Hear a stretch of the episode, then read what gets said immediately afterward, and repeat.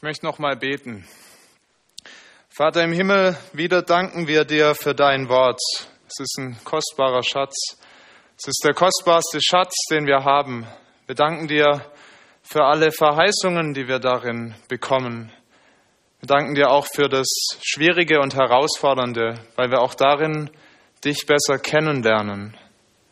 Vater im Himmel, wir bekennen dir, dass wir diesen Schatz nicht so lieb gehabt haben, wie wir ihn lieb haben sollten.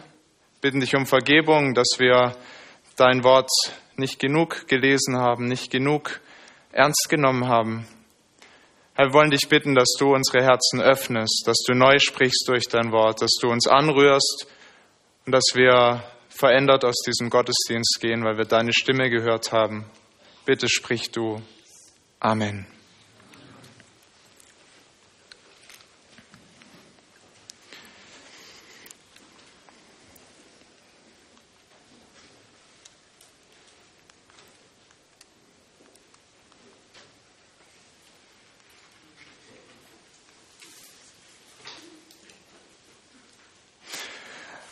Was geht euch durch den Kopf, wenn ihr so ein Bild seht?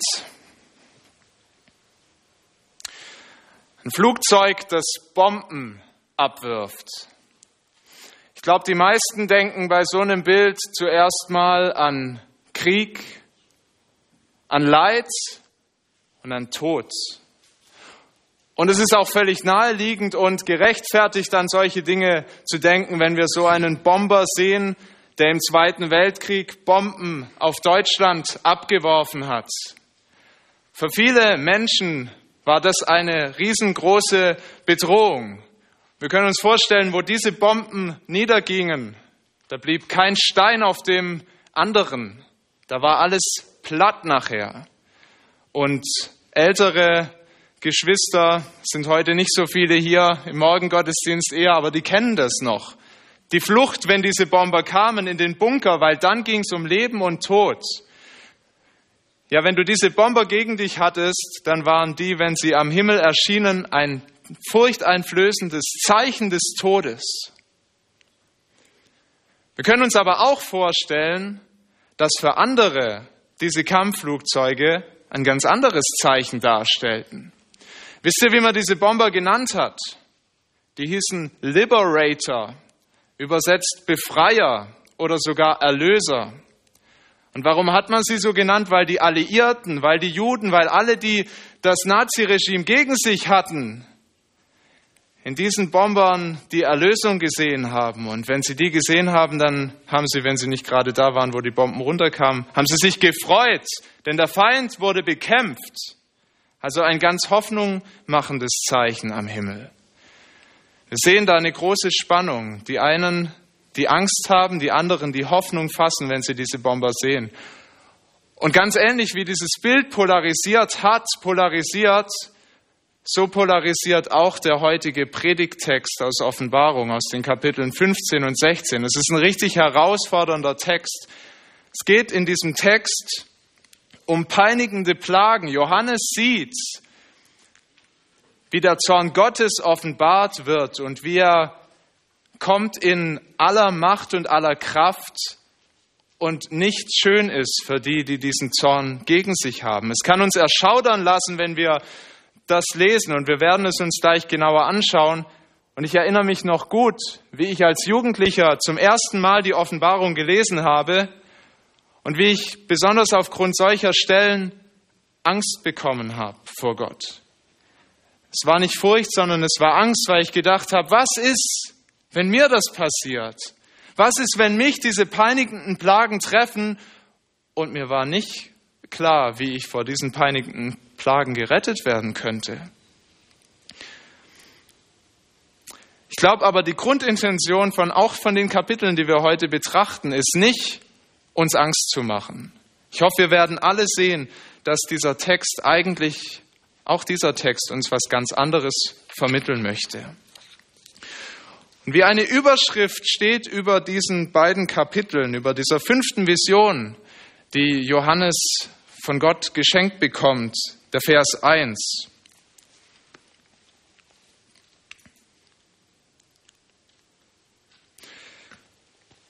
Und ich sah ein anderes Zeichen am Himmel. Das war groß und wunderbar. Sieben Engel, die hatten die letzten sieben Plagen, denn mit ihnen ist vollendet der Zorn Gottes.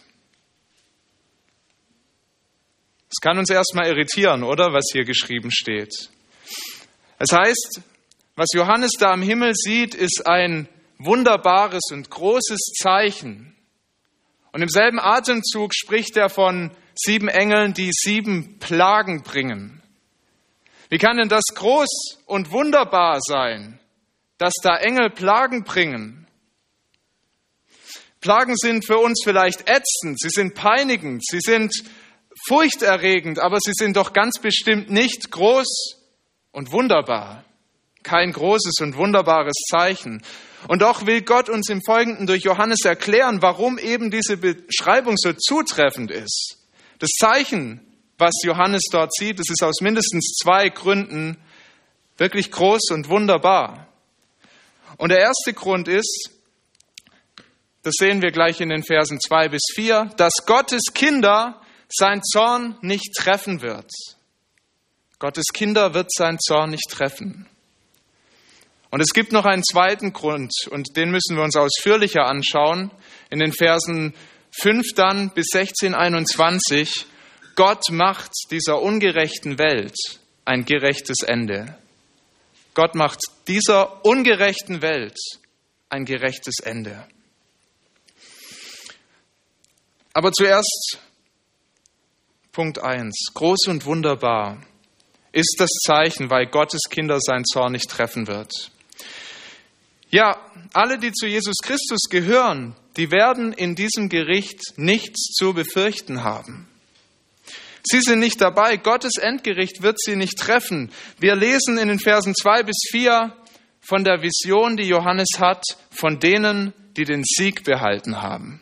Und ich möchte uns das lesen, die Verse 2 bis 4 auf der Seite 291. Und ich sah, und es war wie ein gläsernes Meer mit Feuer vermengt. Und die den Sieg behalten hatten über das Tier und sein Bild und über die Zahl seines Namens, die standen an dem gläsernen Meer und hatten Gottes Harfen und sangen das Lied des Mose, des Knechtes Gottes und das Lied des Lammes. Groß und wunderbar sind deine Werke, Herr, allmächtiger Gott. Gerecht und wahrhaftig sind deine Wege, du König der Völker. Wer sollte dich, Herr, nicht fürchten und deinen Namen nicht preisen? Denn du allein bist heilig. Ja, alle Völker werden kommen und anbeten vor dir, denn deine gerechten Gerichte sind offenbar geworden. Was für ein atemberaubendes Bild. Da stehen die, die den Sieg behalten haben, stehen am gläsernen Meer und sie preisen Gott, sie bringen ihm Lob und Dank und Preis und singen ihm dieses Lied. Das gläserne Meer, das haben wir schon einmal gesehen in Offenbarung 4, Vers 6 und da sehen wir, es ist ein Bild. Vor Gott ist alles liegt alles offen. Die Geschichte, der Lauf dieser Welt, der Lauf der Dinge, er liegt vor seinem Thron offen. Er sieht, was mit dieser Welt passiert. Er hat es in der Hand. Und wir sehen jetzt die Überwinder, die den Sieg behalten haben. Sie bekommen einen Blick mit hinein in dieses gläserne Meer, mit hinein in all das, was geschehen ist und was geschieht. Und sie sehen, wie dieses Meer vermengt ist mit Feuer. Es ist das Feuer des Gerichtes. Und wenn wir sehen, dass diese Leute dort am Meer stehen und dass sie sehen in dieses gläserne Meer und sie das Feuer sehen, dann erkennen wir auch eins. Sie sind nicht dabei. Sie sind nicht in diesem letzten Gericht dabei, sondern sie haben den Triumph. Sie sind die, die den Sieg behalten haben, wie es uns der Text sagt, und sie sehen, wie Gott sein letztes Gericht bringt. Und damit hat unser Predigtext auch ebenso ja, einen klaren Bezug zu dem, was wir in 2. Mose schon lesen, zur Geschichte Israels. Israel, das furchtbar gelitten hat unter der Sklaverei der Ägypter. Und dass Gott dann mächtig befreit aus dieser Sklaverei herausführt. Und die Horden des Pharao und der Pharao vorne dran, sie verfolgen sie bis ans Schilfmeer. Und dort sieht es noch einmal aussichtslos aus. Aber Gott teilt das Meer vor ihnen und führt sein Volk auch dahin durch. Und Pharao und seine Armee, wir haben es vorher gehört, sie gehen unter in den Fluten, während die Israeliten schauen. Sie sehen, wie die Armee geschlagen wird. Sie sind nicht dabei. Pharao und seine Armee, sie sterben in den Fluten. Und deshalb weil das so ein herrliches Ereignis war und weil es so viel damit zu tun hat, wie auch der Lauf dieser Welt sich weiterentwickeln wird. Deshalb singen die, die den Sieg behalten haben, dort am gläsernen Meer das Lied des Mose. Aber wenn Sie das Lied singen, dann ist es eigentlich noch viel größer. Denn der Sieg, der dort gefeiert wird, der ist größer als der Sieg, der am Schilfmeer gefeiert wurde. Wir sehen die Israeliten, was haben sie gefeiert? Sie haben gefeiert, wir sind aus der Sklaverei der Ägypter befreit. Eine weltliche Sklaverei. Die Überwinder, die am gläsernen Meer feiern werden, die feiern, weil sie aus der Sklaverei der Sünde endgültig befreit sind. Da ist nichts mehr, was sie von Gott noch trennen kann. Da ist die Gottesschau von Angesicht zu Angesicht. Sie sehen ihn, wie er wirklich ist. Und die Israeliten haben gefeiert, dass sie eine weltliche Macht besiegt haben, dass Gott eine weltliche Macht besiegt hat. Aber die Überwinder am gläsernen Meer, sie werden feiern, dass Gott den Satan und alle seine Feinde besiegt hat. Er hat nicht nur über die weltlichen Mächte triumphiert, sondern auch über die unsichtbaren Mächte. Er hat sie demaskiert und platt gemacht. Und dann sehen wir, dass Israel auch nur einen Teilerfolg gefeiert hat auf seinem Weg ins gelobte Land. Aber die Überwinder, die dort feiern, die feiern den ewigen Sieg, den ewigen Triumph Gottes bis in alle Ewigkeit. Denken wir an das, was Matthias uns schon in den letzten Wochen immer wieder gesagt hat. Die Überwinder, die dort stehen, die sind keine anonyme Masse, das sind nicht irgendwelche Leute, sondern das bist du, wenn du an Jesus Christus glaubst, wenn du glaubst, dass er der Herr bist, dann stehst du dort und du singst nicht nur das Lied des Mose, sondern du singst auch das Lied des Lammes. Das Lied des Lammes, das ist das Lied Jesu Christi. Es ist Loblied auf ihn, auf den herrlichen Herrn, der uns befreit. Die Freude der Erlösten darüber, dass der Zorn Gottes sie nicht trifft, das ist der eine Grund, warum dieses Zeichen groß und wunderbar ist. Aber es gibt noch diesen zweiten Grund für die Größe des Zeichens. Gott erweist sich ein für allemal als herrlicher und gerechter Richter dieser Welt. Durch seinen Zorn mit all den Plagen, all dem Schmerz, den wir jetzt gleich sehen werden, macht Gott dieser ungerechten Welt ein gerechtes Ende. Gott richtet durch Plagen. Ich kann mir vorstellen, dass dieser Gedanke dem einen oder anderen hier ziemlich unangenehm ist. Gott richtet durch Plagen. Und trotzdem denke ich und hoffe ich auch, dass wir im Lichte dieses letzten Gerichts erkennen, dass das, was Jesus Christus getan hat, erst Sinn macht, wenn auch dieses Gericht tatsächlich stattfindet. Ich möchte diesen zweiten Punkt in drei Schritten entfalten. Gott richtet selbst. Er lässt Menschen ihren Willen mit allen Konsequenzen. Und als drittes, er straft Satan und seine Feinde ein für allemal. Gott richtet selbst. Das sehen wir, wenn wir dann ab Vers 5 in Kapitel 15 lesen. Danach sah ich, es wurde aufgetan der Tempel, die Stiftshütte im Himmel.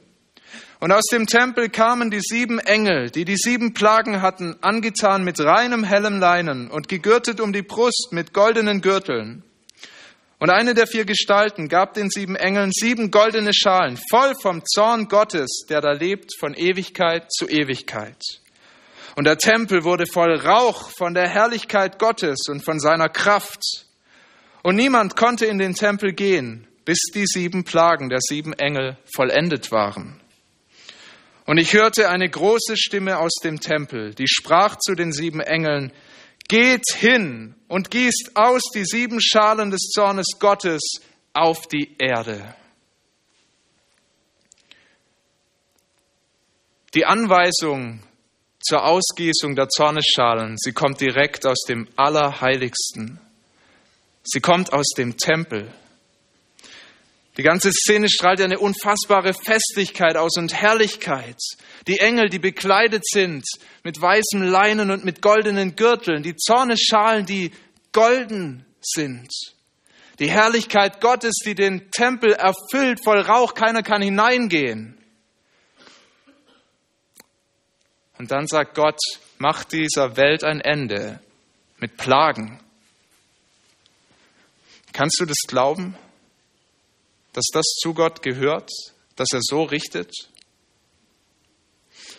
Ich denke, viele von uns kennen die Versuchung, Gott von allem Leid, was auch geschieht in dieser Welt und sicher auch vom letzten Leid, was geschehen wird, fernzuhalten, zu trennen, zu sagen, ja, das Leid, das, ähm, das kommt, weil wir das selber machen oder wir finden alle möglichen anderen Erklärungen dafür, aber wir können es uns nicht vorstellen, dass Gott selbst damit zu tun haben könnte, dass Gott selbst das Leid bringt. Und doch sehen wir hier, Gott selbst bringt diese Plagen. Sie gehen direkt aus dem Tempel aus.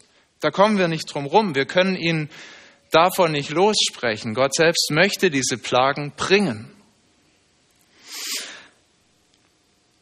Wir müssen ihn auch nicht verteidigen. Es ist ein gutes Recht. Er ist der Herrscher dieser Welt. Er weiß, was er tut. Und ich glaube, gerade weil Gott das tut, weil es Gott ist, der hier handelt, dürfen wir von vornherein wissen, das, was Gott hier tut, das ist keine Willkür. Das ist seine Gerechtigkeit. Gott handelt hier als der heilige Gott, der das nicht so stehen lassen kann, wie sich die Welt zu ihm stellt. Und weil Gott handelt, dürfen wir auch wissen, es wird nicht die Falschen treffen. Es wird in diesem Gericht nur die treffen, die Gottes Zorn verdient haben. Ich will in dieser Predigt nur die großen Linien dieser beiden Kapitel aufzeigen und deshalb werde ich nicht auf jede Zorneschale eingehen, aber die erste Zorneschale, die nehmen wir jetzt mit. 16.2. Und der erste Engel ging hin und goss seine Schale aus auf die Erde. Und es stand ein böses und schlimmes Geschwür an den Menschen, die das Zeichen des Tieres hatten und die sein Bild anbeteten. Wir sehen, welche Menschen getroffen werden. Wir haben vorher die Überwinder gesehen, die nicht getroffen sind. Es sind die getroffen, die das Zeichen des Tieres an sich haben und die das Bild des Tieres anbeten. Und wir erkennen, Gott richtet jeden, der dieses Tier anbetet. Dieses Tier ist Satan. Wir sehen, dass alle Feinde Gottes dadurch vor Gott nicht bestehen können. Alle, die zum Reich des Satans gehören. Und um zum Reich des Satans zu gehören, da musst du kein besonders böser oder schlechter Mensch sein. Du kannst sogar ein richtig guter Mensch sein. Du musst auch nicht nachts bei Vollmond Katzen töten, dir schwarze Kutten anziehen und so ein Pentagramm, ein rotes. Nein, das muss alles nicht sein zum Reich des Satans. Das sagt uns die Heilige Schrift. Gehörst du von Geburt an, da musst du gar nicht viel dazu tun. Da gehörst du dazu. Da gehören wir alle dazu.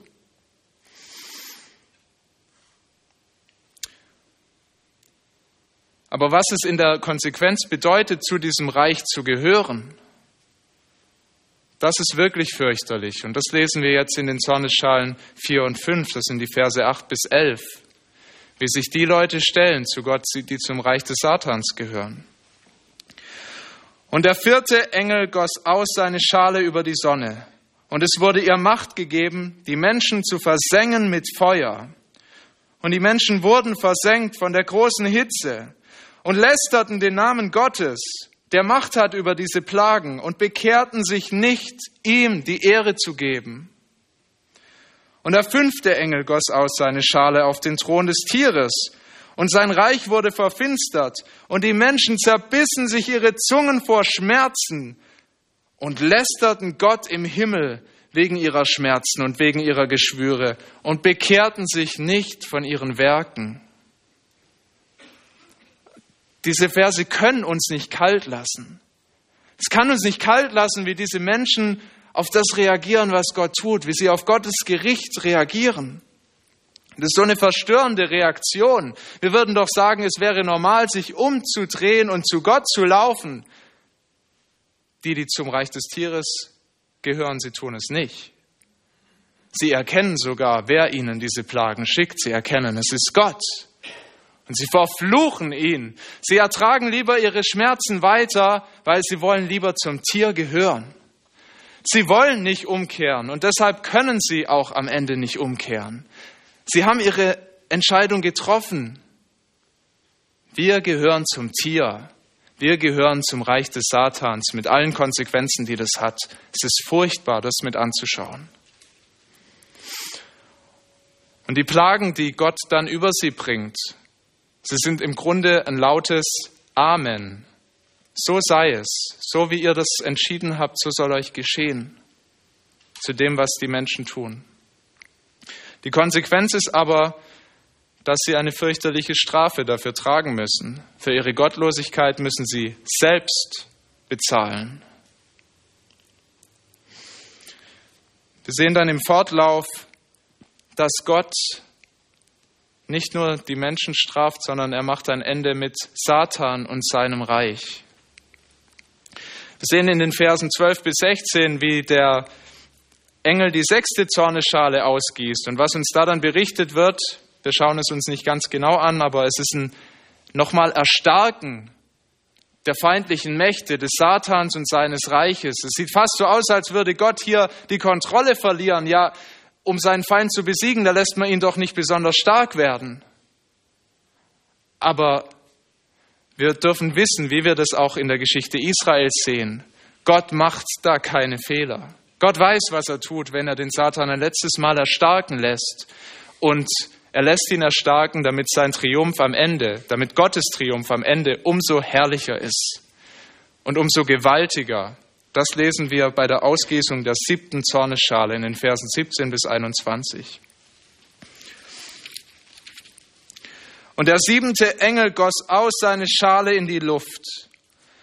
Und es kam eine große Stimme aus dem Tempel vom Thron, die sprach, es ist geschehen. Und es geschahen Blitze und Stimmen und Donner und es geschah ein großes Erdbeben, wie es noch nicht gewesen ist, seit Menschen auf Erden sind. Ein solches Erdbeben so groß. Und aus der großen Stadt wurden drei Teile und die Städte der Heiden stürzten ein. Und Babylon der Großen wurde gedacht vor Gott, dass ihr gegeben werde der Kelch mit dem Wein seines grimmigen Zorns. Und alle Inseln verschwanden und die Berge wurden nicht mehr gefunden. Und ein großer Hagel wie Zentnergewichte fiel vom Himmel auf die Menschen. Und die Menschen lästerten Gott wegen der Plage des Hagels, denn diese Plage ist sehr groß. Es ist ein Szenario wie im Weltuntergangsfilm. Inferno. Nur ist es nicht ein Film, sondern es ist real. Berge werden platt gemacht, Inseln verschwinden, die Städte der Heiden gehen unter. Hagel, Zentner schwer erschlägt die Menschen. Und die Menschen fluchen weiter Gott. Es ist ein furchtbares Bild. Man kann es eigentlich nicht in Worte fassen. Johannes versucht das zu beschreiben, was er da sieht, aber man kann es eigentlich nicht in Worte fassen. Wir müssen aufpassen, wenn wir sagen, das ist symbolisch zu verstehen, dass wir dann nicht meinen, eigentlich ist es gar nicht so schlimm, wie es da beschrieben ist. Nein, in Wahrheit ist es viel schlimmer, was da passiert. Und auch gerade darin erweist sich Gott als der gerechte Gott, der dieser ungerechten Welt ein Ende macht. Dass er Satan und sein Reich zerstört, dass er das alles platt macht. Und ich glaube, tief in unseren Herzen wissen wir alle, haben wir alle ein Gespür dafür, dass es nicht gerecht wäre, Satan den Triumph zu lassen. Das wäre nicht gerecht. Okay, sagst du vielleicht, okay. Also, dass da die Überwinder am Meer stehen, dass das groß und herrlich ist, das kann ich mir ja noch ganz gut vorstellen. Das ist irgendwie auch ein schönes Bild. Aber dass auch diese Plagen groß und herrlich sein sollen, äh, da kann ich noch nicht so ganz mitgehen. Wie soll denn das bitte schön froh machen? Ich glaube, es kann uns tatsächlich froh machen, wenn wir daran denken, was wir jetzt in diesen Tagen feiern. Wir feiern, dass Jesus Christus, der Sohn Gottes, als Mensch in diese Welt gekommen ist, um was zu tun? Um uns zu retten vor was? Vor dem Zorn Gottes, vor dem gerechten Gericht, was dieser Welt blüht. Vor dem gerechten Gericht. Deshalb ist Jesus Mensch geworden, als Kind in diese Welt gekommen, um uns das abzunehmen. Ist dir bewusst, dass jede dieser peinigenden Plagen dein gerechter Lohn wäre? Und es wäre mein gerechter Lohn, es wäre unser gerechter Lohn für unser gottloses Leben. Jede peinigende Plage, wir könnten nicht sagen, habe ich nicht verdient. Wir alle werden nicht als Freunde Gottes geboren, die Freunde Gottes, die wir am Anfang gesehen haben an dem gläsernen Meer. Nein, wir werden als Feinde Gottes geboren. Und Jesus Christus, dieses Kind in der Krippe, er wurde als Freund Gottes geboren, ja noch mehr als sein Sohn. Und deshalb kann er das tragen, was wir nicht tragen können. Deshalb konnte er Gerechtigkeit schaffen. Und wir sehen, wo er diese Gerechtigkeit geschaffen hat. Am Kreuz von Golgatha. Und das ist ein ähnlich hässliches Bild wie alle diese Plagen, die wir sehen. Es ist eigentlich noch viel furchtbarer, denn an dem Kreuz von Golgatha, da hängt kein Schuldiger, da hängt ein völlig Unschuldiger. Geschlagen, angespuckt, verhöhnt, Nägeln durch die Hände, Dornenkrone auf dem Haupt, ein Unschuldiger. Und er hängt dort, weil er für unsere Schuld bezahlt. Warum? Damit wir diese Plagen nicht erleben müssen, damit wir frei sind.